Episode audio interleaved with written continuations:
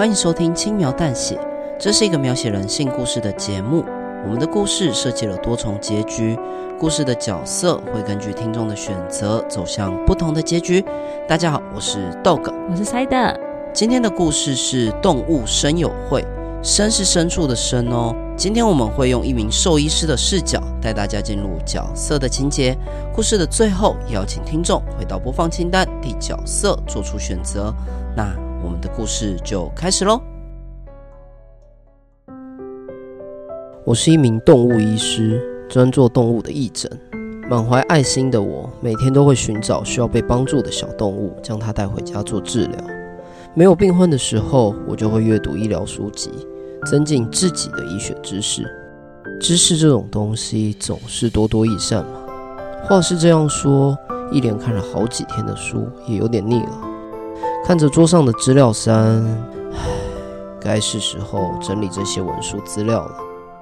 我将病例按照日期分类归档，整理的过程中，我觉得有趣的案例就会拿起来再回味一下。二月八日，一条被车撞的小猫，诊断后还好，只是一些皮肉伤。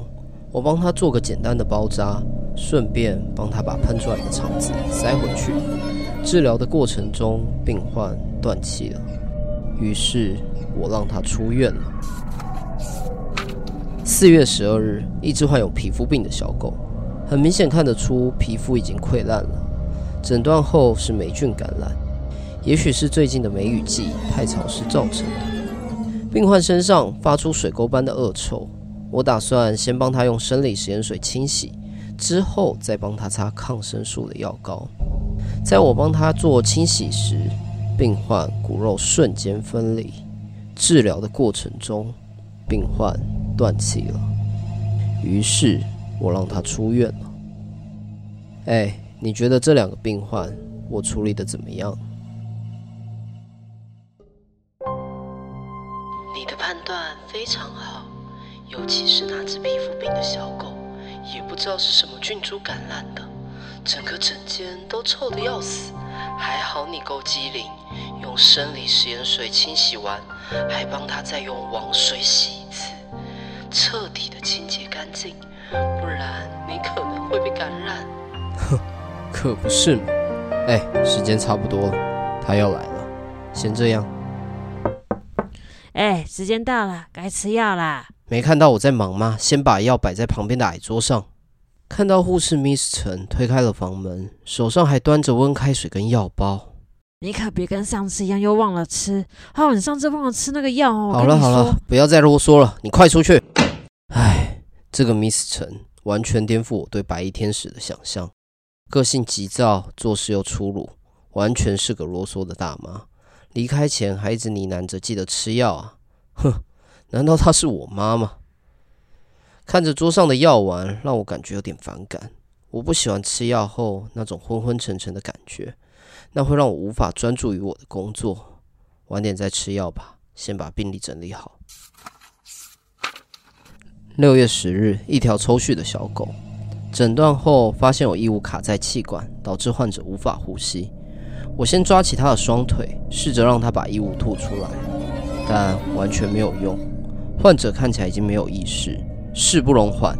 我直接做了气切手术，将患者的颈部切开，接上气切管。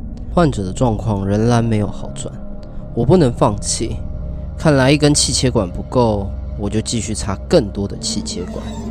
第二根、第三根、第四根、第五根。直到患者的颈部插满了气切管，像极了滑稽的小丑。治疗的过程中，病患断气了，于是我让他出院了。八月二十日，一只瘦弱的小猫，皮包骨的身躯，没有血气的脸色。诊断后，患者是被寄生虫感染，现在也是寄生虫活药的季节，病患没有对抗害虫的体力。我先帮病患打了营养点滴，并喂是驱虫用的药剂，药马上就发挥了效果。成群的白色小虫从病患的腹部爬出，但病患没有足够的体力对抗害虫。治疗的过程中，病患断气了，于是我让他出院了。哎，这两个病患的处理方式，你觉得怎么样呢？对于小狗的处理方式，你真是个天才。谁会想到插五根气切管，连台大的主治医师都要甘拜下风了。至于小猫吗？嗯，我觉得体力相对较差的病患，用以毒攻毒的方式会比较好。以毒攻毒？对啊，你拿一只生命力更强的害虫放到患者的体内，让它去驱除原本的害虫，这样你只要把原本那只害虫抓起来，只抓一只，是不是简单多了？真不愧是你，我先把这个方式记录下来。那更强的害虫，我要去哪里找？你家仓库不是一大堆黑黑的、亮亮的？我常看到 Miss 陈骂着三字经在打他。下次你请他帮你抓几只备用不就好了？谢谢你，今天真是受教了。好啦，那我先离开了，你继续整理，有事再叫我。呃，整理的差不多了，天色也暗了，一阵冷风吹过，让我打了个冷战。都已经进入冬季了，说也奇怪，八月以后就再也没有病患上门。以前我一天都要医治好几个病人，到底是从什么时候开始，我的门诊变得如此冷清？思考这个问题的我，突然感到一阵晕眩，紧接着身体觉得闷热、口干舌燥的感觉都涌了上来。没事的，这是缺水症状。我走向矮桌，拿起 Miss 陈给我的温开水，啊，现在已经是凉水了。喝完后，矮桌上的药包变得格外显眼。